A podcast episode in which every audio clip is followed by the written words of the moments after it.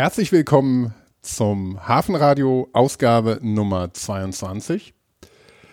Mit dabei sind wieder Michael und Christoph und wir haben auch einen Gast, sitzen wieder im Süden von Hamburg, diesmal in Harburg, noch ein bisschen weiter südlich als in der letzten Folge vom Hafenradio, wo wir zu Gast ähm, im Museum der Elbinsel Wilhelmsburg waren. Und Diesmal sitzen wir zwar im Archäologischen Museum hier in Harburg, aber haben kein Museumsthema in dem Sinne, sondern wir haben uns hier mit einem Gast getroffen, Nils Löwe. Hallo, herzlich willkommen. Hallo. Ähm, du bist Mitgründer und Geschäftsführer von Lionizer. Kannst du vielleicht gleich ein bisschen mehr zu erzählen, was sich dahinter verbirgt? Ähm, du führst aber deine Kunden zur oder durch die Digitalisierung, durch die Höhen und Tiefen. Ganz genau. Und ähm, bist aber auch Podcaster. Genau. Von daher passt das ja hervorragend, dass wir hier auch einen Podcast machen und dich zu Gast haben. Nochmal herzlich willkommen. Schön, dass du da bist. Ja, vielen Dank. Ich freue mich hier zu sein. Vielleicht kannst du ja kurz einmal erzählen, wer du bist. Ja, hallo, ich bin Nils. Ähm, Lionizers, Gründer, Geschäftsführer. Lionizers entwickelt Software, Individualsoftware. Damit sind wir die, die das Thema mit dieser Digitalisierung da draußen irgendwie vorantreiben, im Guten und im Schlechten vielleicht.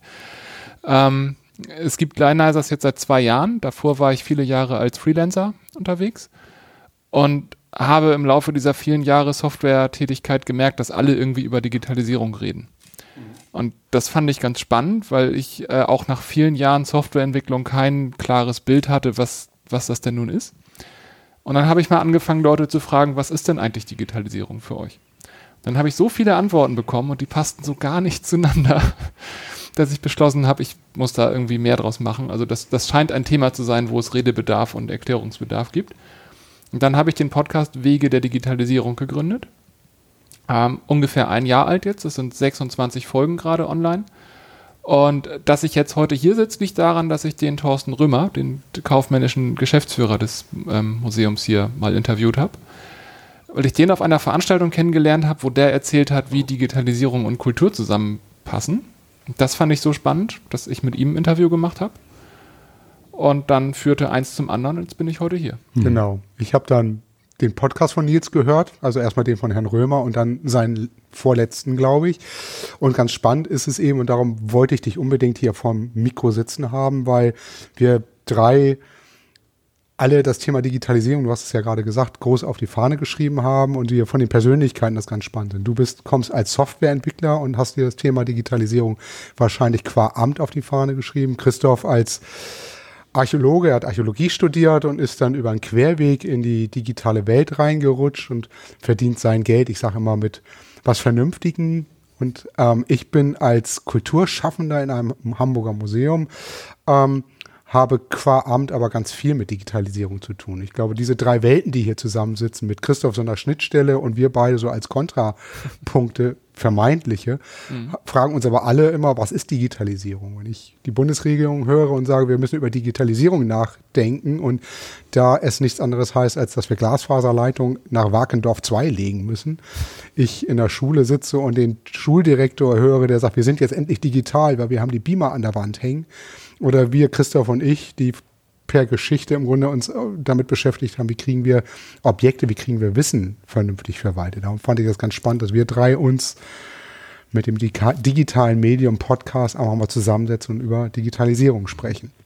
Ja, mir ist zu Ohren gekommen, es würde sich um Lufttaxis handeln dabei. Irgendwo habe ich das mal aufgeschnappt. Ich glaube von einer Staatsministerin, die genau das Thema Digitalisierung hat. Ähm, da sind wir jetzt nicht in der Kultur, aber Stimmt, ist schon mal ist schon mal ein guter Anfang für Digitalisierung über Lufttaxis nachzudenken. Wobei spannend ist das. Naja, es würde vielleicht auch helfen, dass der Hamburger an sich ja den Weg Richtung Süden nach Harburg zu unserem Museum vielleicht schneller kriegt, wenn wir eine, eine Lufttaxi-Route vom Domplatz zur, zur archäologischen Ausstellung ja, aufbauen. Mach den Shuttle, Luftshuttle. Shuttle-Service, mhm. genau. Super. Ja, Michael, du, du hast es schon gesagt, also es, es, es das Thema, ich sage mal, digital statt Digitalisierung ist, ist erstmal so die verbindende Ebene, weshalb wir heute auch uns mit dem Thema beschaffen wollen. Und wir hatten ja schon in, eigen, äh, in einigen äh, Ausgaben vom Hafenradio das Thema ähm, Digitales oder auch äh, den Begriff Digitalität fand ich ganz schön. Das hört sich schon fast na, mehr nach einem Lebensstil an als mhm. ähm, ja nach nach sowas Technischem. Und ähm, also die um das weiter zu spinnen, Digitalität spielt in der Kultur, in der Museumslandschaft, in der Archäologie, denke ich, schon lange eine Rolle. Das ist das, was du gesagt hast. Wir haben vor vielen Jahren, ich will jetzt gar nicht sagen wie vielen Jahren, aber vor ziemlich vielen Jahren schon eben mit Datenbanken ähm, zur Fundorterfassung und Ortsaktenaufnahme, all solche Sachen ähm, angefangen, aber dann auch ähm, Kartierungstools, um diese bekannten Verbreitungskarten der Archäologie unterzubringen. Ähm, wir haben ganz früh im Web unsere ersten Gehversuche unternommen und versucht, das ähm, damalige noch Helmsmuseum ähm, ja, spannend da zu präsentieren und hatten auch schon vor 20 Jahren den, den digitalen Besucher da im Visier. Und ähm, ich denke mal, wir, wir, haben eben haben wir einen Blick in euer Digitalisierungszimmer äh, genommen. Also Digitalisierung im wahrsten Sinne des Wortes ist in der Kultur auch nochmal eine ganz besondere Anforderungen. Es geht nicht nur um Digitalisierung von Prozessen, sondern eben auch von Funden. Also ich glaube, das ist echt so ein großer, bunter Kessel an, an, an wichtigen Punkten, die die Digitalisierung in, in der Kultur angehen. Wo wollen wir denn starten? Das ist die große Frage. Ne? Ja. Also ich, ich würde ja gerne mit euch mal, was ist denn eigentlich Digitalisierung oder Digitalität? Das Wort ist tatsächlich fast schöner, weil 90 Prozent meiner Arbeit haben digital zu tun. Hängt damit an, dass ich morgens ins Büro komme, einen Rechner hochfahre und meine gesamte Korrespondenz ist digital. Sprich, dass wenn ich irgendwann in Rente gehe, es gibt nicht die klassischen Ordner mehr, wo ich meinen Nach meinen schriftlichen Nachlass irgendwo habe, sondern über sowas muss ich mir Gedanken machen. Und ist Digitalisierung eben das schlichte Erfassen der Objekte oder der Fotos? Für mich ist das viel mehr. Die Digitalisierung ist im Museum angekommen.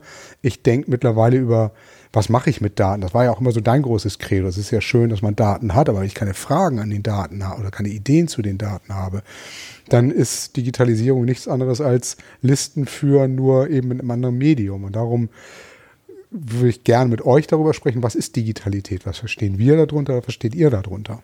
Hm. Vielleicht kann ich einfach mal versuchen, so ein, so ein bisschen aus meinen 26 Interviews so den, das Fazit mhm. darzustellen. Also lustigerweise ähm, ist das jetzt, glaube ich, das dritte Interview dieser Art, das ich dazu in den letzten Wochen führe. Also irgendwie jetzt nach einem Jahr. Ich habe einen Vortrag gehalten bei einer bei einem Meetup. Ich ähm, habe in einem anderen Podcast dazu geredet. Und es geht immer darum, so, ein, so eine Zusammenfassung zu finden. Was, was habe ich aus 26 Interviews gelernt? Und also ich muss sagen, wenn ich, wenn ich eins gelernt habe, dann es gibt diese eine Antwort nicht. Genau. Mhm. Und ähm, das Gefühl hatte ich ja, weswegen ich überhaupt losgelegt habe mit diesem Thema.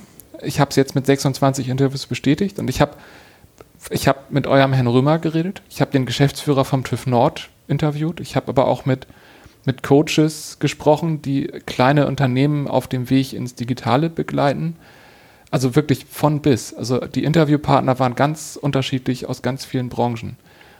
Und jeder von denen oder jede hat einen ganz eigenen Blick darauf, was das ist. Und also oft geht es irgendwie los mit, mit Daten. Dann kommt man schnell irgendwie zu Tools. Also du hast hier euer Archeo-Tool gerade noch als ähm, Artefakt auf den Tisch mhm. gelegt. Das ist eine, eine Datenbank, die ihr in den 90ern 90 wirklich. Also 89 haben Christoph und ich uns kennengelernt und wahrscheinlich ein Jahr später haben wir das irgendwie versucht auf den, auf den, zum Start zu bringen. Mhm. Ja. Genau. Und also irgendwie, damals ging das alles aus von, von Daten. Heute sind die Daten irgendwie nur noch ein Teil von Digitalisierung.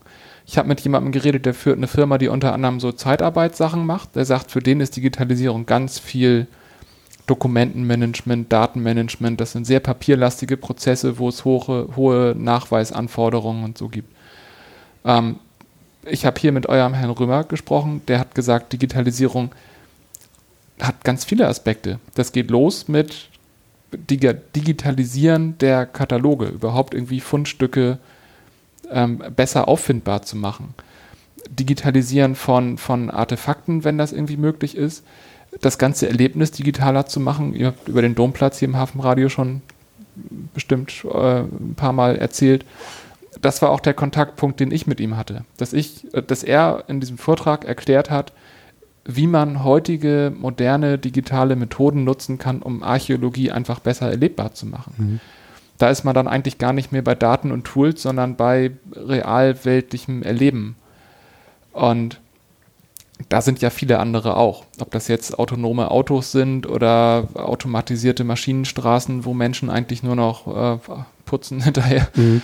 Also so. Und dann ähm, auch hier im Museum fand ich total spannend, dass, dass er gesagt hat, es kommen einfach mehr Leute ins Museum dadurch.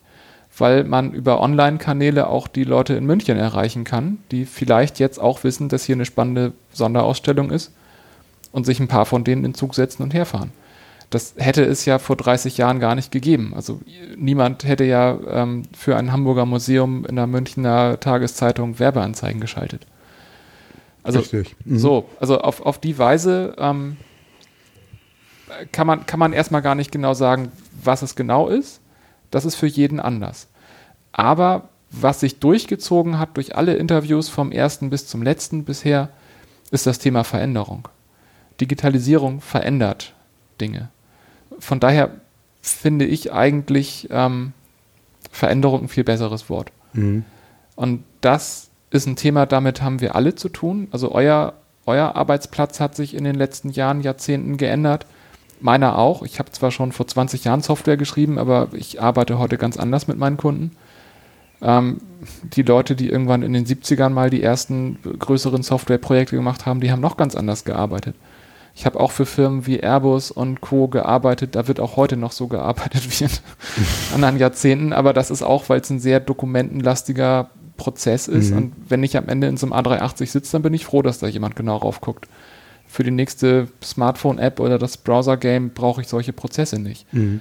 Also auch da wandelt sich die Software weiter, weil sie heute in jedem Bereich unseres Lebens drinsteckt. Und am Ende, Veränderung macht immer Angst. So, also Leute verändern sich nicht gerne und nicht freiwillig, zumindest die wenigsten. Und in dem Moment, wo sich die Welt irgendwie um mich herum ändert und ich deswegen mitmachen muss, dann erzeugt das erstmal Widerstände. Und dann kommt man von dem Thema Digitalisierung über Veränderung irgendwie zu Akzeptanz und Führungsthemen. Und Führung ist auch so ein Thema, das eigentlich in jedem Interview bei meinen Gästen durchkam, dass die entweder vor dem Problem standen, wie schaffe ich das denn, die Akzeptanz zu schaffen, dass meine Leute mitgehen, ist das noch ein Thema? Also ist das tatsächlich ein Thema? Weil meine, die Leute, um die es da geht, die sitzen in der S-Bahn und haben ihr Digital Device in der Hand und lesen ihre Bildzeitung, wenn ich jetzt böse bin, vielleicht auch den Spiegel oder ähm, sind zu Hause. Das erste, was sie machen, ist ihr Smart TV an und gucken wahrscheinlich Amazon Prime oder Netflix. Oder die Kids haben dann ihr iPad und ähm, sind damit beschäftigt. Aber mhm. in den Betrieben ist es ein Thema noch. Das ist ein Riesenthema. Mhm. Und deswegen gibt es da riesengroße Coaching-Bewegungen. Es läuft irgendwie unter Arbeit 4.0, Führung 4.0. Ich weiß, es hat ja alles irgendwie ein 4.0 gerade, was in ist. Ähm, aber das ist ein Riesenthema. Aber man muss sich auch vorstellen, dass ja im Prinzip ganze, ganze Arbeitsplätze wegfallen. So. Also mhm. das, das fand ich so toll. Also das Interview mit Herrn Römer war das erste, wo er gesagt hat, bei uns ist kein Job weggefallen, wir haben ganz viel neue geschaffen und uns geht es viel besser als vorher. Das, das fand ich total positiv, weil ich halt andersrum auch Interviews hatte. Ich habe den, den CTO von Wer liefert was interviewt. Die haben mal vor 80 Jahren angefangen als gedrucktes Verzeichnis von Firmen.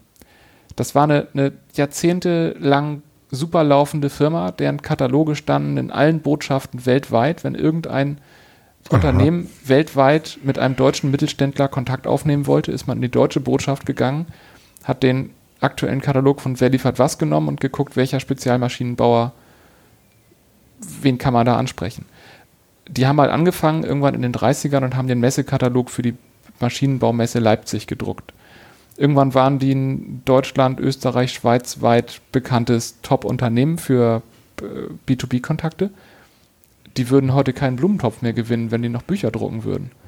Mhm. Die haben aber, die hatten eigene Druckmaschinen im Keller stehen, die hatten große Häuser, in denen viele Redakteure gesessen haben und die haben zum Beispiel Buchdrucker ausgebildet. So, einige von den Leuten, die vor Jahren, Jahrzehnten da mal Buchdrucker gelernt haben, arbeiten da heute noch. Aber die drucken keine Bücher mehr hätten die es nicht geschafft, das Unternehmen komplett auf den Kopf zu stellen, wären die alle arbeitslos irgendwann. Und das heißt, das ist schon eine Challenge, seinen Mitarbeitern zu sagen, pass mal auf, die Druckmaschine verkaufen wir oder die wird einfach so eingeschmolzen und ähm, Buchdrucker brauchen wir auch nicht mehr. Aber wer Bock auf Google hat, darf bleiben. Also mhm. das, ist, das ist nicht einfach. Mhm. Und das, das muss man irgendwie hinkriegen. Und es gibt tolle Beispiele, die kriegen das hin. Also wer liefert was zum Beispiel ist so ein, so ein Beispiel, die haben das offensichtlich gut hingekriegt. Der hat aber auch gesagt, du verlierst unterwegs Leute. Es gibt Leute, die wollen sich nicht verändern, die wollen weiter Buchdrucker bleiben. Dann ist das Unternehmen halt nicht der Platz, wo man das bleiben kann. Und das ist schmerzhaft und man muss da aber durch als Unternehmen. Entweder ich will den 200 anderen Leuten den Platz erhalten oder ich will mhm. dem einen seinen Buchdruckerplatz erhalten. Also da muss man irgendwie auch aus aus Unternehmenssicht gucken, welche Verantwortung man da trägt dem gesamten Team gegenüber. Und wenn das dann für Einzelne irgendwo nicht die richtige Entscheidung ist, dann, dann ist das individuell doof, aber für das große Ganze halt irgendwie notwendig. Ja, ja und das ist ja auch genau der Grund, warum das Thema Lernen im, im Zusammenspiel mit digitalem Wandel oder diesen digitalen Veränderungen eine ganz zentrale Rolle spielt. Das ist, also ich bin immer der Meinung, es, den Begriff lebenslanges Lernen, den hat man heute ja, den hört man heute ziemlich oft. Aber ähm, der beschreibt eigentlich nur was, was es schon immer gibt. Also so dieses ähm, bisschen krass ausgedrückte Bild, man hat früher was gelernt und das einfach 30 Jahre ähm, angewendet, ähm, stimmt, glaube ich, nur bedingt. Also irgendwo gab es immer Punkte, wo man entweder selber aus der Erfahrung gelernt hat, seinen, seinen Workflow, seine Arbeit optimiert hat, ähm, sich selber im, im Handwerk oder sonst wie verbessert hat oder von anderen neue Impulse bekommen hat und, und was dazugelernt hat. Ähm, aber ich glaube auch ähm, mit der Digitalisierung und mit diesen ganzen Veränderungen, die da einhergehen, die du gerade so schön beschrieben hast, ähm, die fordern wirklich ein, ein sehr viel bewussteres tatsächlich lebenslanges Lernen. Und da ist es, glaube ich, eine ganz große Aufgabe, auch davor ähm, ja, so die, die Ressentiments ein bisschen zu nehmen und die, die Angst zu nehmen, weil auch da ist es, auch das ist eine Veränderung und, und für viele ist Lernen nicht unbedingt positiv besetzter Begriff, sondern eher was, hm, ja, in der Schule hat mir schon nicht so viel Spaß gemacht, dann das Studium war anstrengend und dann konnte ich endlich arbeiten und jetzt wollte mir erzählen, ich muss schon wieder dauernd immer lernen. Mhm. Aber wenn man ähm, den Blickwinkel ändert und es wirklich von der positiven Seite sieht, dass man ganz viele intrinsische Motivationen hat, also quasi aus sich heraus motiviert lernt, ähm, Hobbykoch zum Beispiel. Man, man, macht etwas gerne und man beschäftigt sich damit und man, man ist eigentlich immer darauf aus, was Neues da, dazu zu lernen oder auch Podcasten ist ein schönes mhm. Beispiel, ähm, weil man fängt irgendwann an und merkt, so funktioniert es nicht, wie, wie könnte es denn funktionieren? Irgendwann findet man einen Anfang und dann schaut man auch immer wieder rum, wie, wie kann man es denn noch verbessern, so dass man genau das am Ende bekommt, was man haben will. Und das ist natürlich auch wiederum dann schwieriger zu erreichen, wenn du in einem Umfeld bist, wo du den Leuten, ja, wie du, wie du sagst, also ähm, der, die, wenn du zehn Buchdrucker vor dir sitzen hast und musst denen jetzt erklären, dass das mit dem Buchdrucken bald nicht mehr sein wird, sondern ähm, dass andere Fähigkeiten wichtig sind. Und wenn man sich sehr viel, das ist ja auch immer, gerade auch in, in Deutschland, aber auch weltweit so, dass viele Menschen sich auch über ihre Fähigkeiten ähm, ein Stück weit definieren. Und wenn die Fähigkeiten von heute auf morgen nicht mehr gefragt sind, was ja bei der Digitalisierung oder digitalen Wandel immer schneller passiert, ähm, dann hat das auch ein, viel mit Identitätsverlust oder der Angst davor zu tun. Und da, glaube ich, sind die Firmen sehr schlecht aufgestellt. Die, die sind mit Tools, mit Prozessen, mit allem dabei, aber wirklich diesen Kulturwandel herbeizuführen auf ganz vielen Ebenen, das ist, glaube ich, die größte Herausforderung und ist in so einer klassischen hierarchischen Top-Down-Struktur, wo, wo der Chef äh, Anweisungen gibt und dann im schlimmsten Fall keiner befolgt sie und im besten Fall alle aus seiner Perspektive laufen los und äh, führen aus. Ähm, ich glaube, so wird man nicht zum Erfolg kommen und da gibt es, glaube ich, ganz viel zu lernen, auch im Kulturbereich. Ja. Und im Prinzip sind wir genau da bei diesem, bei diesem Führungsthema. So, wir haben heute Generation Y und Z und wie sie alle heißen, also wo man den Leuten ja auch unterstellt, die haben gar keinen Bock zu arbeiten. Ich glaube, das stimmt nicht, aber die wollen anders geführt werden, die Richtig. wollen anders arbeiten. Und aus, auf dieses Patriarchat hat heute keiner mehr Bock. Ich weiß ehrlich gesagt nicht, ob die Leute in den 80ern wirklich Bock auf sowas hatten oder ob das einfach nur so war, weil es so war. Aber ähm, man muss auf jeden Fall heute mit dieser Führung anders gehen. Ähm, du hattest schon gesagt, es wird schneller. Und das höre ich auch aus ganz vielen Interviews raus. Ich habe einen, einen Menschen interviewt, der hat schon in den 80ern ähm, Videokonferenzsysteme gemacht mhm. und ist irgendwo halt Ingenieur und, und berät jetzt heute auch Unternehmen zum Thema, wie kann man das Ganze drehen. Der hat gesagt, Veränderung war doch schon immer da. Es gab schon immer, selbst vor 2000 Jahren haben die Leute irgendwie sich weiterentwickelt. Das war nur ganz schön langsam. Und die Digitalisierung mit den technischen Mitteln, die sie heute hat und letztendlich auch Hand in Hand mit der Globalisierung, über die wir ja auch schon seit Jahren und Jahrzehnten reden, das alles, das, das ist wie so ein Nachbrenner. Es wird einfach alles immer schneller. Und dann hat man die eine Veränderung gerade geschafft und dann denkt man, man ist fertig und dann kommt die nächste. Und früher hatte man ein paar Jahre Zeit zum Ausruhen und heute hat man ein paar Monate. Und ähm, letztendlich, ich, ich versuche mir gerade bildlich vorzustellen, wie ich mich vor zehn Buchdrucker stelle und denen sagen muss, Leute, wir haben übrigens völlig den Anschluss verloren, wir brauchen Leute wie euch nicht mehr, ihr müsst jetzt übermorgen was ganz anderes machen. Ich glaube, also genauso kann das nicht funktionieren. Mhm. Und letztendlich hat der, der Mensch von Wer liefert was erklärt, wie die es angegangen sind. Und das fand ich sehr schlau. Und ich glaube, davon, davon kann man lernen. Die haben Anfang der 90er schon angefangen, CD-ROMs zu drucken. Und die haben dann ihre Vertriebler losgeschickt und haben die Laufwerke gleich mitverkauft, weil noch kein Mensch CD-ROM-Laufwerke hatte. Mhm. Und dann haben sie Ende der 90er das Ganze das irgendwie schon auf eine mhm. Webseite gestellt und waren, also nach eigener Aussage, die erste Firma in Deutschland, die online Geld verdient hat. Und irgendwann hat man dann die CDs nicht mehr gebraucht, weil es USB-Sticks gab und irgendwann hat man die Bücher nicht mehr gebraucht, weil eigentlich der meiste Traffic über die Webseite kam. Aber das war, wenn man sich das anguckt, ein Prozess, der ging mindestens ein Jahrzehnt, wenn nicht, wenn nicht 15 Jahre. Ähm, und dass man irgendwann den Buchdruckern dann sagen kann, pass mal auf, mittlerweile kommen irgendwie 85 Prozent Umsatz über die anderen Kanäle. Und ihr hattet ja dann auch 15 Jahre Zeit zu sehen, was sich alles so entwickelt hat. Das mit den Büchern ist einfach wirtschaftlich nicht mehr sinnvoll. Wer Bock hat, darf jetzt auch hier Google-Anzeigen schalten. Mhm. Ich glaube, äh, das macht Sinn, aber das erfordert von mir als Unternehmer irgendwo ein Stück Weitblick und ich darf nicht stur an dem festhalten, was ja schon immer funktioniert hat. Aber jetzt bin ich gerade Mitte 30 und ich weiß nicht, wie es hier in den 60ern war, aber ich, ich würde mal unterstellen, dass Unternehmen immer so funktioniert haben. So, also auch der, der letzte Hufschmied wird irgendwann zugemacht haben, falls er sich nicht vorher weiterentwickelt hat. Mhm. Zu einem Reifenbauer, keine Ahnung, wie genau. die das damals gelöst haben. Blechschlosser. Ja. Genau. genau. Wahrscheinlich. Aber die, die, diese Altersfrage ist, glaube ich, eine, eine ganz interessante, weil ähm, man hat oft sehr gerne das Gefühl, ja, alle anderen sind alt, aber ich bin jung oder zumindest im Kopf noch jung oder äh, ich bin nicht so, dass ich äh, jede neue Veränderung abwinke.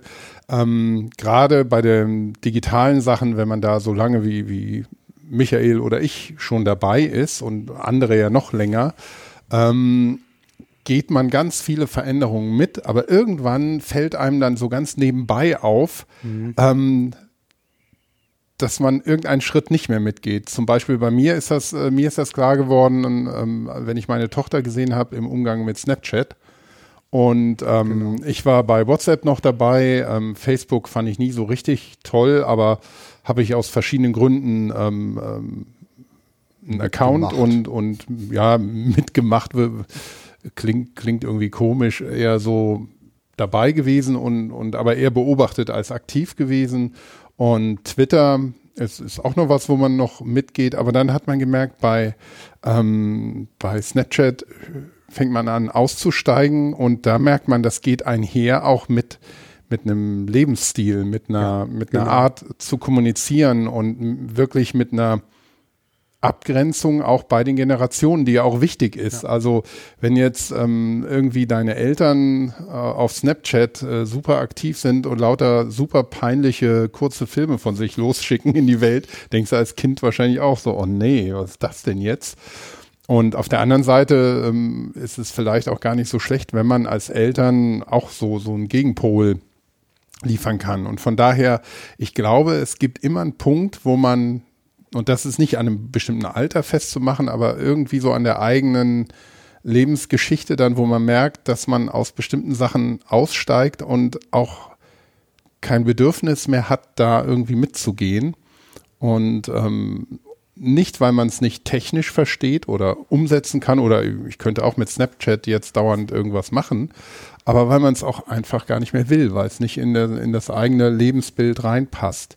Ähm, ich, wie würdest du, wie, wie würdest du das interpretieren? Also ich glaube, das sind einfach zwei, zwei Themen, die man so ein bisschen getrennt betrachten muss. Also ich würde jetzt sagen, diese ganzen sozialen Netzwerke, das ist eher so ein, so ein Kulturthema. Also mhm. Kultur völlig anders gemeint, als, als ihr das vielleicht ja. in eurem Alltag so seht, aber ähm, also ich, klar, ich habe mein soziales Netzwerk gehabt, mit dem ich irgendwie das erste und äh, heute habe ich auch noch irgendwo den einen oder anderen Account. Snapchat, ich wüsste nicht mal, wie das Logo aussieht. Ich weiß, dass es das gibt. Ich, ich habe das Konzept nicht verstanden, glaube ich. Das also, geht mir genauso. Mit Snapchat geht es mir auch so. Ich, hab, ich also, verstehe es definitiv nicht. Also, also ich, ich, kann zwar irgendwie erklären, wie das funktioniert, aber ich verstehe nicht, warum ich das tun sollte. Genau. Mhm. Und ähm, ich glaube, genau so war das, als ich damals irgendwie angefangen habe, Metal zu hören, dass meine Eltern sich gefragt haben, warum? Warum will man das? Und, und ja. das, das gab es immer. Das war mit Rock'n'Roll, das war mit, ich weiß nicht, die, die äh, 68er. Also ich glaube, man, man zeigt das heute auf eine andere Weise und ich glaube, das war immer so, dass sich irgendeine Generation ein Stück abheben muss von dem, was vorher da war. Und heute sind das die digitalen Kanäle, auf denen man sich tummelt. Früher war das die Frage, was man geraucht hat, was die Eltern vielleicht nicht mhm. gemacht haben.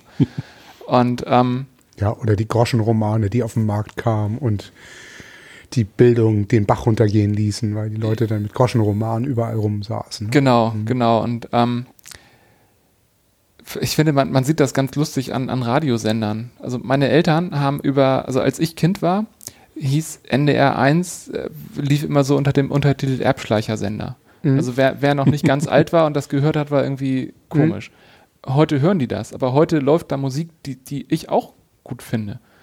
Mhm. So, aber ich weiß noch, als ich in den 80ern NDR 1 bei meinen Großeltern mitgehört habe, das, das war zum Davonlaufen. Das ist doch so gewesen. Und heute ist das irgendwie anders. Ich habe meinen Vater dafür gehasst, dass er Deutschlandfunk hörte. Das höre ich im Auto heute total gerne. Ganz genau.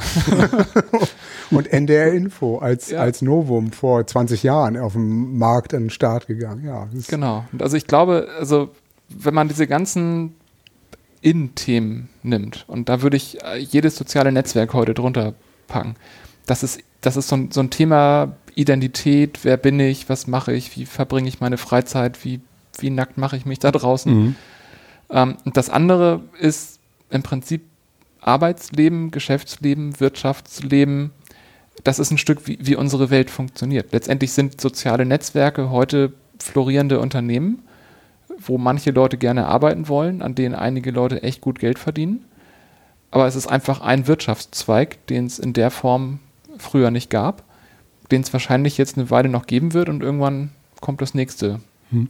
Aber soziale Netzwerke, also da könnte ich jetzt ein bisschen das Gegenbild aufbauen, ähm, das schon seit jetzt zehn Jahren oder so viele Unternehmen, gerade auch große Unternehmen, aber auch kleinere, versuchen soziale Netzwerke äh, in ihre Unternehmenskommunikation einzubinden. Und zwar nicht nur Jetzt hat die, äh, das, das Archäologische Museum meinetwegen einen Twitter-Account, ähm, sondern das auch gezielt zum Beispiel ähm, Inhalte und, und Vorgaben, wie man die benutzen soll, von Unternehmen an ihre ähm, Mitarbeiter rausgegeben werden, damit die über ihren Privataccount auch ähm, Unternehmenskommunikation mitbetreiben können. Und ähm, das finde ich ist dann eben schon, da, da gibt es dann keine Trennung mehr von auch diesem privaten und, und beruflichen.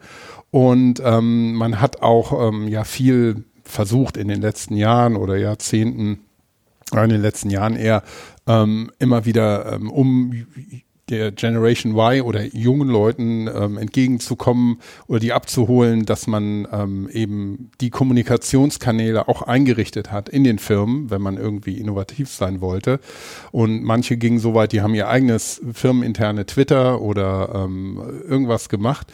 Was ich jetzt noch nicht gehört habe, ist, ähm, dass man quasi Snapchat äh, ins Unternehmen bringt. Wobei doch, es gibt schon so Ansätze. Im Kulturbereich für Museen Im ist Kulturbereich für Museen Thema. ist es ein großes Thema bei, bei Unternehmen, glaube ich, noch weniger im Moment, aber es, es kommt auch schon. Also es wird da versucht, diese, diese Kultur, die man vermeintlich sieht, ähm, direkt auch ins, äh, ja, ins eigene Unternehmen zu bringen. Mhm. Ich würde sagen, ein Stück weit ist das einfach Marketing. Und Klar. das mhm. gab es schon immer. Und man hat, also ich meine, wer, wer sich mit Marketing auskennt und das gut macht, der nutzt die Kanäle, auf denen man heute die Leute erreicht. So, und früher, früher war das vielleicht Fernsehwerbung, ist es heute wahrscheinlich immer noch. Man hat Anzeigen in Zeitungen geschaltet. Irgendwie sind Zeitungen heute nicht mehr so das Medium der Jugend. Deswegen geht man auf die sozialen Netzwerke. Und klar, dass man dann versucht, die Mitarbeiter irgendwo zu benutzen, sag ich hm, mal. Das ist benutzen, wenn, wenn, die, wenn die eine Reichweite haben, dann ist das doch schön für mich als Unternehmer. Ähm, wenn ich das mit meiner Moral vereinbaren kann und die Leute das mitmachen. Ähm, ich, also ich glaube, das ist ein Stück weit einfach, die Medien sind da, die Kanäle sind da und es wurden immer alle Kanäle genutzt, die da waren. Die waren mhm. einfach früher nur anders. Ja, aber zeitlich begrenzt. Ne? Du hast früher, hattest du ne, das Wort Redaktionsschluss, das gibt es heute nicht mehr. Ne? Das mhm. ist genau, was du sagst. Ne? Die, die, das ist ein Marketing, man nutzt dieses Marketing, wir nutzen das ja auch weitlich. Ich meine, das ist unser großes Thema. Wir leben davon mit Facebook und Google und Snapchat, glaube ich, auch und Twitter zu arbeiten und wir machen es auch von zu Hause. So, und es ist 24 Stunden verfügbar. Ich kann 24 Stunden über dieses Haus twittern, schreiben, machen und tun. Und das ist das, glaube ich, was ist. Es wird alles schneller und es ist allgemein verfügbarer. Das ist, glaube ich, darum dieses Gegenmodell, was du da beschrieben hast, das sehe ich auch so. Das ist ein, es, global ist das falsche Wort, aber irgendwo hat sich auch das globalisiert. Man, diese allgemeine mhm. Verfügbarkeit und ähm, wenn man das sieht, was die Leute in der Bahn machen, sie lesen ja nicht nur. Sie berichten, ich bin jetzt auf dem Weg ins Museum oder zu Edeka und kauf irgendwas oder mhm. ich bin auf dem Betriebsfest von Airbus und mache da irgendwas. Das ist schon auch ein Punkt, wo ich bei dir bin, wo ich denke, das langsam fängt da an, meine Grenze zu kommen. Also will ich das immer noch alles mitmachen? Bin ich da irgendwie allgemein verfügbar? Das ist so, die Digitalität ist in der Re das ist die Realität. Wir, das ist der lebendige Raum. Der ist, da ist digital ein großer Bestandteil. Mhm. Ich glaube, da, also das ist jetzt meine ganz persönliche Meinung, ich glaube, da wird es so eine Pendelbewegung geben. So. Mhm. Also ich meine, auf der einen Seite, der, das Bedürfnis nach Selbstdarstellung ist in der maßlosen Pyramide irgendwo ziemlich weit unten das ist einfach nur menschlich. Mhm. Und man hat früher sich über die Aufkleber hinten in seinem Auto definiert und über die äh, Kleidung, die man getragen hat. Heute kann man das einfach auf das viel, viel Bild, bessere ja. Weise tun als damals. Und da sind natürlich Leute wie Mark Zuckerberg auch gerne bereit, mir noch mehr so, also die spielen einfach mit meinen Trieben. Mhm. So, und ich, äh, platt gesagt, mehr ist das nicht heute kann ich mich einfach viel breiter und viel besser selbst darstellen als vor 30 Jahren noch. Hätte man diese Mittel damals gehabt, hätte man das genauso getan, glaube ich. Also ich glaube, in der Hinsicht haben sich die Menschen eigentlich nicht groß verändert. Nee, wahrscheinlich hast du recht. Wenn man dann vor 20 Jahren diese Trash-Talkshows sieht, wo die Leute scharf drauf waren, sich dann also wirklich das Höschen runterzulassen und wirklich im wahrsten Sinne des Wortes das in jeder Sicht nackig zu machen, das stimmt. Das ist eine logische Folge jetzt. Habe ich selbst in der Hand und kann es auf meiner eigenen Plattform.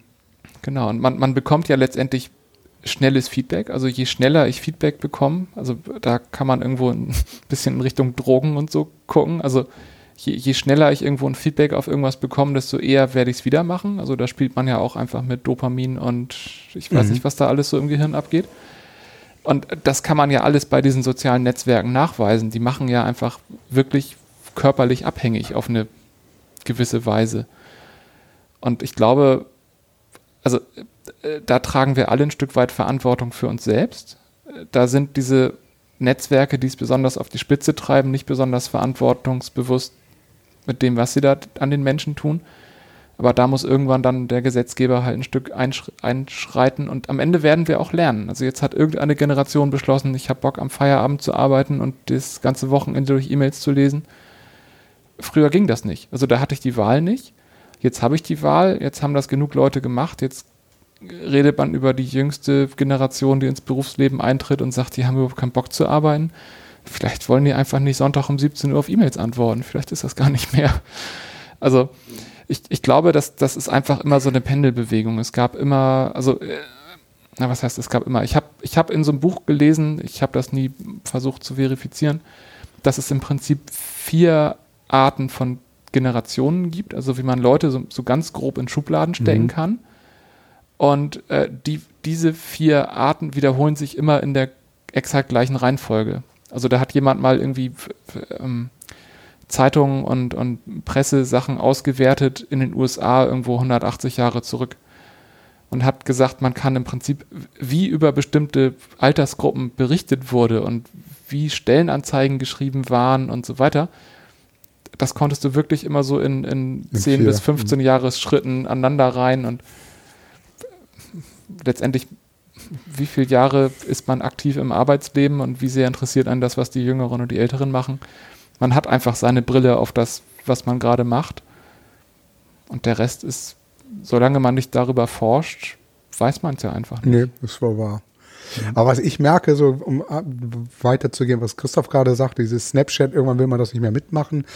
Ich merke aber auch in diesem ganzen Digitalisierungsthema hier gerade für das Haus, wo man auch eine gewisse Kreativität an den Tag legen will, weil man das Thema Digital Storytelling, wie kann ich Wissen vermitteln, ähm, und zwar so ansprechen, dass ich andere Generationen auch kriege, merke ich gerade jetzt in meinem Alter, dass so ein bisschen auch die, die, die Kreativität nachlässt und ich eigentlich händeringend dabei bin, Leute zu suchen, die ähm, jetzt den nächsten Schritt machen. Denn wie Christoph sagte das ja eingangs, wir haben mit wirklich ersten ambitionierten Webseiten angefangen. Die erste Website des, des Helms-Museums war, war wirklich ambitioniert, sehr schwierig in der, in der Betreuung, aber es war ambitioniert. Wir haben mit Flash experimentiert.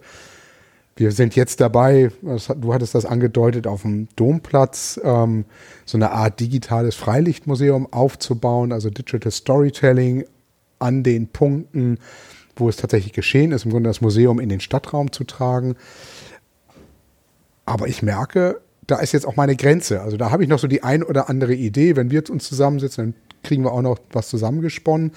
Aber ich glaube, es wird langsam schwer, über den Tellerrand zu gucken, was kommt als nächstes. Also da ist mir vor Jahren nicht so gegangen. Ne? Wenn wir unser Museumswissen on Demand, was hatten wir da für Ideen? So, aber das ist jetzt echt mhm. oldschool. Also die App ist vom Markt, so was iOS betrifft und da muss man gucken, wo, wo jetzt die neuen, nicht nur Innovationen, auch neue Ansätze so, mhm. kommen.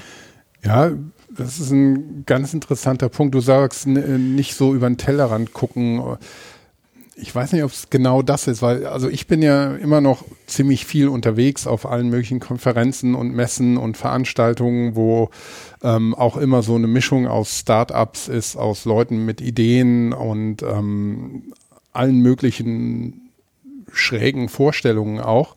Ähm, also der, der, der ich würde jetzt von mir behaupten wollen, ich habe in, in vielen Bereichen da einen ganz guten Überblick. Aber dennoch merke ich, dass ich, wo, wo du gerade das ähm, erwähnt hast, was wir früher gemacht haben, das war ja ein bisschen die Rolle von den eben jungen Leuten, die als Impulsgeber so ein bisschen ja. agieren. Also es gab keine Start-ups. Wir haben unser kleines. Ja, Start-ups gab es schon immer, glaube ich, aber wir waren ja in dem Bereich ähm, Museum, Kultur und haben einfach äh, viel an digitalen Themen damals aus eigenem Interesse reingetragen. Und ähm, ich glaube, das ist dann wenn man ähm, ja nicht nur ein gewisses Alter, auch ähm, so eine berufliche Karriere ähm, schon ein Stück weit äh, hinter sich hat, ähm, dass, dass man da auch in, in der Rolle sich wandelt, dass man äh, vom Impulsgeber auch zum, zum Aufnehmer für äh, und Förderer für Impulse ähm, wird, dass äh, die Rollen ein bisschen mhm. switchen und man, man eher erkennen muss, wenn oder in der Lage sein sollte zu erkennen, wenn da jemand mit einer vermeintlich total schrägen Idee kommt, aber die, die wirklich ein tolles Potenzial hat und wo man ähm, dann vielleicht in der Lage ist, schnell zu erkennen, ähm, was für ein Potenzial da drin steckt und das eben unterstützen und fördern kann und sich nicht immer nur in so einer Zwangsrolle sehen muss, also ich muss jetzt hier wieder eine Innovation aus dem Hut zaubern, was, was können wir denn machen? Und ähm, äh, ich glaube, das, das ist ja, ein stimmt, ganz spannendes Thema. Falsch, richtig, auch mit dem, mit diesem lebenslangen Lernen. Das ist ähm, mit 20 lernst du anders und mit einem anderen Ziel, als wenn du mit 50 oder mit 60 lernst, weil du hast eben einen ganz anderen Lebensweg und einen ganz anderen ähm, Fundus an Erfahrungen dann. Und ähm, ich denke auch, es, es tut sich bei den Synapsen allgemein was, so dadurch, dass man viele Erfahrungen macht. Oder nichts mehr.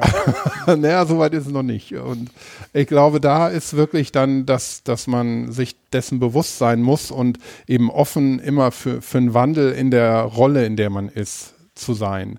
Man muss nicht jede technologische und ähm, kulturelle ähm, Strömung oder jeden Hype ähm, durchdringen oder mitmachen, ähm, aber man, man muss eben die richtigen Dinge und die richtigen Leute erkennen. Glaube ich. Ja, würde ich auch sagen. Und also du hattest eben gesagt, Thema Storytelling. Also ich glaube, die Art, also erstmal die Tatsache, dass wir Geschichten erzählen, um Leute zu bewegen, irgendwas zu tun oder zu lassen oder wie auch immer, das war schon immer da. Also das, klar, das, ja. das, ähm, das reicht so weit zurück, wie es Menschen gibt.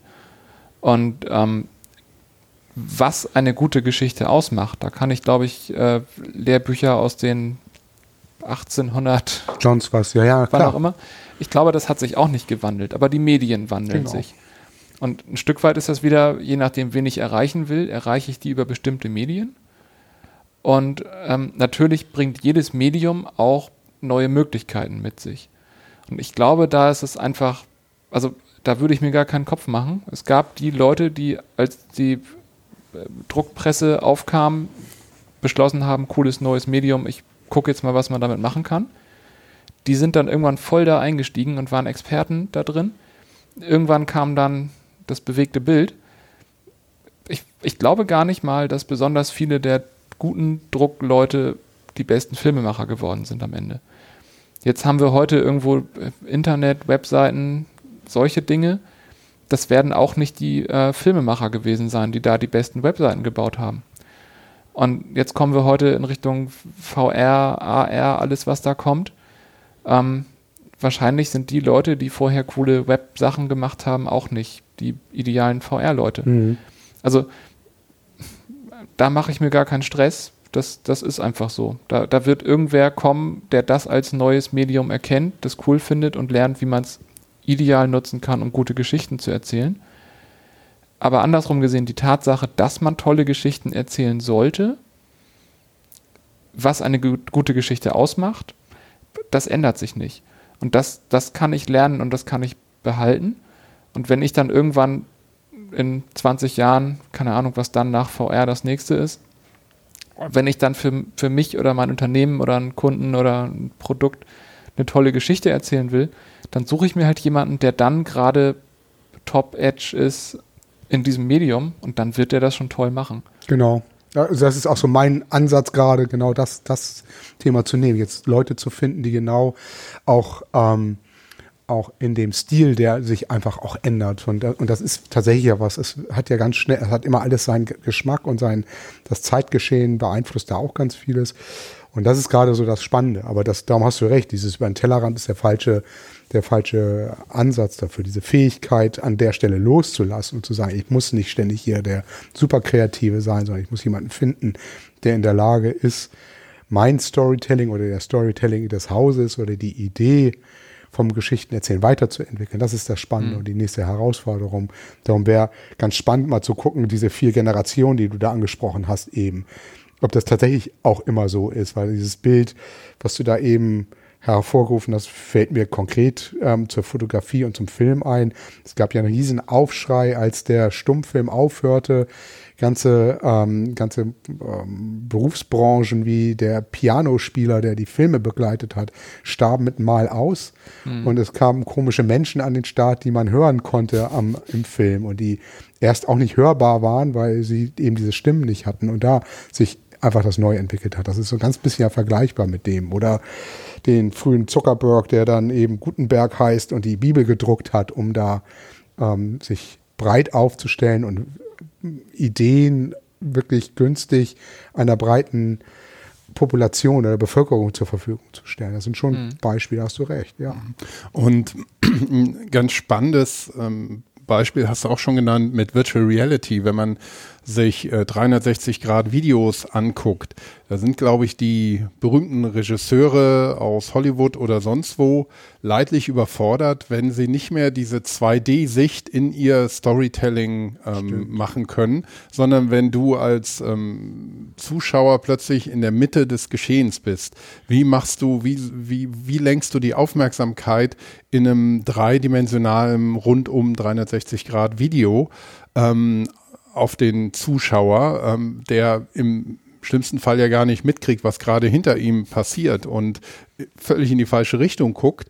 Und das ist für einen Steven Spielberg ist das, glaube ich, der Super-GAU, weil der seine ganze Ästhetik, sein ganzes Storytelling auf 2D eigentlich ausgelegt mhm. hat und, und das sehr virtuos bespielt hat über viele Jahrzehnte und andere eben auch. Ähm, aber jetzt mit 360-Grad-Video ähm, habe ich dann auch schon oft die Stimmen ähm, gehört, dass die, die, sagen, ja, das funktioniert ja gar nicht, ne? Kann ja gar nicht gehen, da muss sich herumdrehen, um zu gucken, was ist denn das, ne?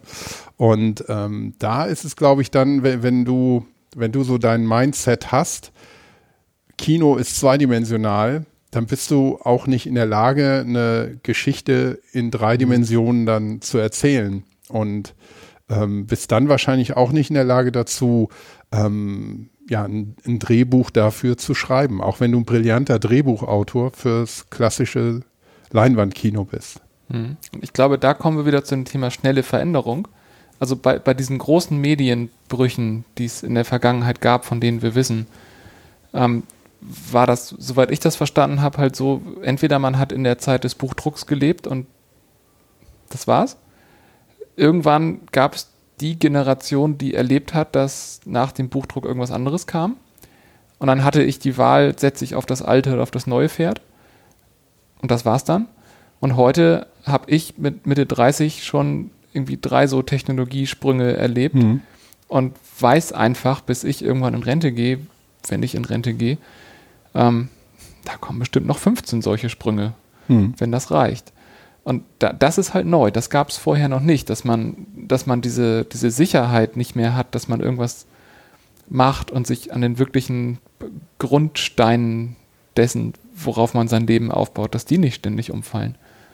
Ich glaube, das erzeugt auch viel Angst und viel, viel von diesem Stress, weswegen heute Digitalisierung als so ein Riesenangstthema dargestellt mhm. wird. Du hast ein schönes Stichwort gesagt, Rente. Das ist für wenn, wenn du es ähm, mit äh, Anfang 30 von Rente sprichst, wahrscheinlich mit, mit einem ganz anderen Mindset, als wenn ich mit 49 darüber spreche oder jemand, der 60 ist. Aber ich glaube, was, was einen dann in, in dem Raum hier schon eint, ist eben genau die Frage, die du gestellt hast, wenn ich denn überhaupt noch Rente kriege. Also ich habe noch so das Gefühl, ja, wahrscheinlich schon. Aber wie die aussehen wird und ähm, was das sein wird, ist ja immer mehr in Frage gestellt, weil man ja auch sagt, es gibt ja die von utopischen alles wird gut alles wird toll, wir werden alle Probleme durch Technologie und vor allem digitale Technologien lösen und keiner wird mehr Not leiden, keiner wird mehr Schmerzen leiden, Krankheiten werden verschwinden, also das Paradies auf Erden, alle Umweltprobleme werden auch gelöst. Das wäre so die, die Utopie, die auch gerne so das Silicon Valley verkauft. Und ähm, wir hatten vorab über, über diese Netflix-Serie oder die BBC-Serie, es ist, glaube ich, mit ähm, Black Mirror gesprochen, wo jede nur erdenkliche, erdenkliche digitale Dystopie rausgekramt wird und ähm, wo man das genau anders erzählen könnte, wo man sagt, es wird alles ganz schrecklich, also wir werden damit die, die Erde noch schneller zugrunde richten und uns Menschen gleich mit und ähm, wir werden alle übereinander herfallen und sozial völlig ähm, in die falsche Richtung entwickeln und das wird das totale Chaos. Wir werden nicht mehr arbeiten, die Maschinen werden uns alle umbringen, Hilfe werden alle sterben. Und ähm, ich glaube, da gibt es eben so zwei sehr unterschiedliche Erzählweisen, aber wenn du die Leute versuchst mal festzunageln, ähm, wie siehst du es denn in 10, in 20 Jahren? Was wäre denn deine, deine Vorstellung da? Da müssen viele, habe ich das Gefühl, passen und ähm, die auch sonst sehr schön und blumig erzählen können, aber dann kommen sie ins Schwimmen. Also wenn, wenn ich zurückgucke, was uns die Technologie bisher beschert hat, dann ist es an vielen Stellen besser geworden. Und also das, das sehe ich kommen, es wird, es wird erstmal immer besser. Also pauschale Grundaussage, äh, da, da bin ich eher auf der Silicon Valley-Seite. Ähm, aber das würde ich jetzt auch nicht irgendwie auf ein paar Jahre oder wenige Jahrzehnte festmachen.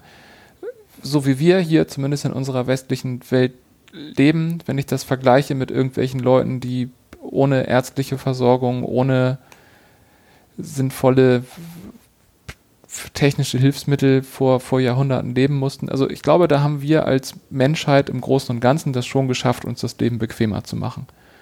Und ich glaube, da, da, genau darauf basiert das auch. Am Ende versuchen wir Dinge zu vermeiden, die uns nicht gefallen oder nicht gut tun. Und das machen wir ganz gut und das werden wir weiterführen. Mhm.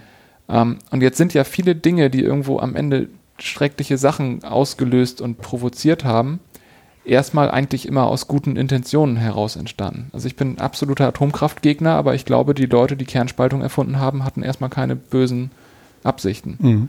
So, äh, relativ schnell waren sie dann dabei, auch Bomben zu bauen und das hat erstmal zu einer relativ blöden Zeit für uns alle geführt. Aber trotzdem war das erstmal, glaube ich, nicht so, dass sich jemand überlegt hat, wie kann ich die Welt jetzt mal so richtig in den Abgrund stürzen. Es gibt allerdings auch ziemlich viele blöde Menschen, die sich genau sowas dann fragen. Mhm. Da sind wir, wir waren eben schon bei diesen absoluten menschlichen Grundbedürfnissen mit Selbstdarstellung. Irgendwelche Machtegomanen, wie sie jetzt an allen Stellen der Welt wieder an die Macht kommen, die gab es auch schon immer. Und also wir, wir müssen uns einerseits als Gesellschaft klar werden, wir, wir haben hier was echt Tolles. Also das ist unglaublich wertvoll. Man muss nur mal nach Südafrika, Mumbai, sonst wohin fahren, um zu merken, wie gut wir das hier haben. Das ist den Leuten hier, glaube ich, einfach nicht bewusst. Hm. Man wird hier reingeboren, man nimmt das irgendwie hin, als ist halt so, meckert über dies und das und jenes und ist aber auf so einem totalen Luxusplateau. Hm. Dessen ist man sich nicht bewusst. Das, das müssen wir unseren deutschen Mitbürgerinnen und Mitbürgern vielleicht mal klar machen, wie gut wir das hier eigentlich haben. Und dann jetzt habe ich schon gesagt, wir als Gesellschaft, die Gesellschaft, am Ende sind wir doch einfach 80 Millionen Individuen und jeder, jeder trägt ein Stück Verantwortung. Und natürlich kann ich die Bildzeitung lesen und ein bisschen meckern, aber das ändert nichts. Und ähm, also bei, bei den Herausforderungen, vor denen wir als Gesellschaft stehen, da, da muss jeder sein Päckchen tragen. Und das ist aber einfach ganz weit weg. Man meckert über die Politik da in Berlin aber dass jeder irgendwo in seinem lokalen Kreis aktiv werden könnte, das ist den meisten gar nicht bewusst. Mhm. Ich wüsste jetzt auch nicht konkret, wie ich das tun sollte, aber ich weiß, dass ich es irgendwie könnte. Und das andere ist, die, die Technologie, also die ganzen Leute, die sowas erfinden, ich, ich glaube, 99,999 Prozent der Leute machen das, weil sie eigentlich nichts Böses im Sinn haben. Und dann kommt irgendwer und findet raus, wie man das irgendwo zum Schlechten auch anwenden kann. Das heißt, da sind, sind die Techniker, die Entwickler, die, die Ingenieure gefragt, sich mal ihrer Verantwortung bewusst zu werden. Und also da sehe ich mich genauso. Ich habe vor, vor drei, vier Jahren aus dem Grund das Manifest für verantwortungsvolle Softwareentwicklung mhm. ins Leben gerufen. Äh, mit anderen Leuten zusammen und habe unter anderem die Autoren des Agilen Manifests angeschrieben und die gefragt, ob die mir helfen, wie man sowas sinnvoll auf die Beine stellt. Und mein Grundgedanke dabei ist, der hippokratische Eid ist 500 vor Christus ungefähr mal aufgeschrieben worden, das erste Mal. Das heißt, die Mediziner haben sich vor zweieinhalbtausend Jahren überlegt, irgendwie haben wir hier ein Stück Verantwortung in die Hände bekommen. Lass uns mal überlegen, wie wir das sinnvoll verwalten. Jetzt haben auch Ärzte auch in den vergangenen Jahrzehnten immer noch ganz schön blöde Sachen gemacht. Trotzdem glaube ich, dass die Medizin als solche erstmal zum Besseren geführt hat. Und genauso sehe ich das mit der Technik auch, nur dass Softwareentwicklung im Speziellen gerade ein paar Jahrzehnte alt ist. Mhm. Und das ist uns einfach noch nicht bewusst, wie schnell wir unglaublich viel Macht bekommen haben. Das wird auch im Studium noch nicht gelehrt. Also ich gebe Vorlesungen über Softwarearchitektur an der HAW und ich, die müssen sich immer eine Vorlesung Ethik anhören, weil das sonst keiner denen erklärt. Ähm, also ich erzähle denen das, obwohl es nicht im Lehrplan steht. Aber ähm, wenn man sich mal anguckt, wo heute überall Software drin ist, dann finde ich doch eigentlich keinen Handgriff in meinem täglichen Leben vom Aufwachen bis zum ins Bett gehen, wo nicht irgendein Softwareentwickler seine Hände im Spiel hatte den meisten von denen war sicherlich nicht bewusst, was für einen Impact die in meinem privaten Leben haben. Und da, das müssen wir ändern. Hm. Also da, da müssen wir als Softwareentwickler einfach dafür sorgen, dass diese schöne Welt, wie sie durchaus möglich ist, dass sie auch möglich wird. Das, sind ganz banale Beispiele. Facebook hat eine Gesichtserkennung angefangen vor Jahren. Die hatten das bestimmt nicht vor, dass äh, Scotland Yard die Überwachungsvideos von den Steineschmeißern nimmt und dann per Facebook die Chaoten identifiziert. Ausschreitung in London ist immer noch irgendwie ein Rechtsstaat, auch nach Brexit noch. Also kann man, kann man sagen, ist ja okay, aber Assad hat das theoretisch auch zur Verfügung. Mhm. Oder wie sie alle heißen die Kims und also, die Trumps genau, unserer Welt. Aber das ist ja ganz, ich, ich bin froh, dass du das angesprochen hast, weil das war ja das große Credo der letzten Republika, die dann genau das gesagt haben, was du gerade eben auch gesagt hast, dass die, dass die Verantwortung von Softwareentwicklern im Grunde gleichzusetzen ist mit der Verantwortung, die ein Arzt hat, weil der Impact, den, den Software auf unser täglich Leben hat, der ist gar nicht ähm, hoch genug einzuschätzen. Ja. Michael, wie würdest du denn den Punkt ähm, aus, als Archäologe äh, bewerten. Du hast ja von uns dann den, den weitesten Blick in die Vergangenheit zurück. Ähm, diese Frage nach, nach Veränderungen und, und immer wiederkehrenden Mustern, die damit einhergehen. Ähm, meinst du, man kann sowas auch ähm, archäologisch festmachen? Vielleicht als einfache Frage, stimmt das Statement, ähm, dass wir uns von Anfang an immer weiterentwickelt haben, gerade technologisch? Ist ja, das so? Das glaube ich ganz, also das glaube ich ganz fest, dass das so ist. Das können wir ja in ganz vielen, auch so kleinen Beispielen ähm, in der Archäologie nachweisen, dass der Mensch einmal immer neugierig ist und neu erfinden will. Dass das Thema Innovation immer auch ein Teil des Menschen ist. Und ich glaube, wird da auch bei dir, dass das zu 95 Prozent immer im Guten ähm, erstmal gedacht ist, sprich die Axt, die entwickelt wird, die ist erstmal zum Bäume fällen und Brennholz machen und wenn ich damit das Reh erschlagen kann und den anderen ähm, Säuger, der da zweibeinig ist, dann ist das auch gut. Aber schlussendlich ist das Thema Innovation immer ganz spannend und archäologisch nachweisen kann man das ja an diesen schönen Beispielen. Ähm, Jungsteinzeitmensch hier in Norddeutschland hat einen Kupferdolch gesehen, kommt an diesen Kupferdolch selber nicht dran und dengelt den in Feuerstein nach. Und zwar so konsequent, dass er die Gussnaht sich nachbastelt, die an Feuerstein überhaupt keinen Sinn macht. Aber ähm, ich will eben dieses dieses nachgebaute iPhone auch haben. So. Und dann mhm. hat es eben eine andere Qualität, aber zeigt, ähm, ich lasse mich auf Innovation ein und versuche sie im Grunde nachzumachen. Da gibt es ganz viele Beispiele für. Der große, und das ist das, was mir Angst macht, ist diese Innovationsschübe, die wir da haben. Die machen wir da aus der Schule eben aus der Steinzeit, Bronzezeit, Eisenzeit und da ist dann immer was passiert. Das bedingte dann auch einen Unterschied in den, in den Handelswegen und so. Da passierte ganz viel, auch in der Kommunikation. Ich glaube, etwa das Thema Globalisierung hat es in der Bronzezeit schon gegeben, weil man war natürlich scharf auf den, auf den, ähm, auf die Bronzedinge, die ein Pharao in der Hand hatte. Und daraus ist hier im Norden irgendwann die nordische Bronzezeit entstanden. Und da wird sich sicherlich noch ganz viele andere Dinge finden. Angst macht mir aber tatsächlich den, die, die, die Schubrate, also die Sprünge, die da entstehen. Das ist, das hat sich geändert. Das geht immer schnell. Du hast selber, ich, das hätte ich nie gewagt zu sagen, von bis zu deiner Rente von 15 Sprüngen noch gedacht. So, wir sind, was haben wir? Wir haben das wir haben den, den Atari, den XT, den AT, das, das Handy, das Smartphone, so, da sind auch schon einige Schübe, so, aber wahrscheinlich hast du recht. Das sind vielleicht, also unsere Kinder, jetzt deine schon nicht mehr, die sind zu alt, aber mein Sohn mit zehn oder elf und dein mit vier. Mit vier. Ich mag gar nicht drüber nachdenken, was da an Schüben, was sich da ändert. Aber das, das Grundmuster, glaube ich, ist immer gleich. Es gibt irgendwo ein Innovationszentrum, das wird wahrgenommen, man versucht es, ähm, die Strahlkraft, die es auslöst, führt dazu, dass das sich relativ schnell verbreitet und mit den neuen Medien glaube ich, das ist auch eine Innovation, also die, das, der, die, der, der Innovationsschub. Ähm, Kommunikation ist auch ein ganz anderer. Wir sprechen hier nicht mehr von Hieroglyphen, sondern theoretisch ist ja das, was in Mumbai morgen gesagt wird, übermorgen oder schon in einer Stunde später bei uns auf dem Schirm. Nur wir leben auch in einer Blase. Wir kriegen es eben nicht mit, was in Mumbai oder was in, in Kairo oder in Syrien passiert. Wir nehmen es irgendwie wahr, trotz Handy und Co., aber kriegen es ja nicht mit. Mhm. Ja. Ähm, ich glaube, wir müssen heute ein bisschen auf die Uhr gucken. Du hast ähm, auch noch Termine, Nils, und äh, wir auch. Von daher können wir heute nicht völlig offen entspannt nach hinten rauslabern.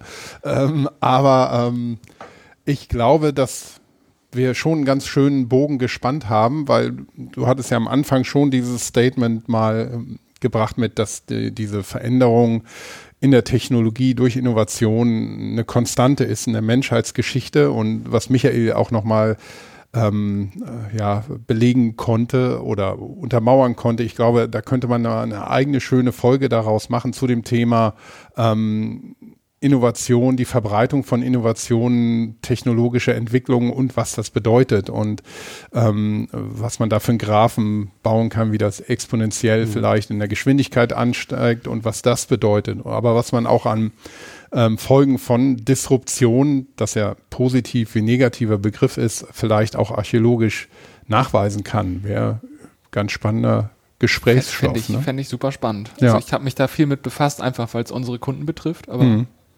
Also, wenn, wenn ich mitreden darf, rede ich gerne mit. Ansonsten gerne, es mir gerne. auf jeden Fall an. Na, wir machen ja. Das ist, doch eine gute, das ja. ist an sich eine gute Idee.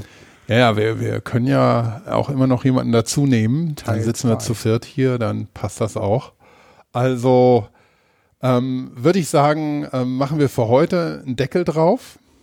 Ich habe mich sehr gefreut, mit euch auch über das Thema hier im Hafenradio nochmal sprechen zu können. Ich habe es auch, es hat mich, wie gesagt, an vielen anderen Stellen oh, betroffen oder verfolgt mich regelrecht und ähm, ist von daher mit diesem Kulturblick und archäologischen Blick auch, glaube ich, äh, sehr hörenswert, auch für ja, für Leute aus Unternehmen, aus der Wirtschaft, die vielleicht Digitalisierung gar nicht so im ersten Schritt mit äh, Kultur äh, oder Archäologie oder Museum verbinden.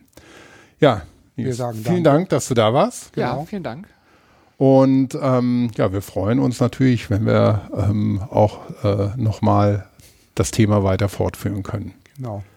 Dann bis demnächst. Und ja, wie, wie, wie immer, ähm, wenn Hörer Feedback haben zu dem, was wir hier erzählen oder eine eigene Meinung oder das äh, hinterlassen wollen, könnt ihr das auf unserer Webseite auf hafenradio.org da haben wir in den Kommentaren die Möglichkeit dafür oder aber über Twitter, meinetwegen auch über Facebook, ähm, wenn es sein muss. Auf Instagram sind wir natürlich auch. Auf Instagram sind wir auch. Wie es mit Snapchat aussieht, weiß ich jetzt nicht. Also nee. wir sind da nicht vertreten, aber Michael bestimmt. Äh, wir Nein. schicken das dann rum. Nein. Dankeschön. Und tschüss. Und tschüss. tschüss.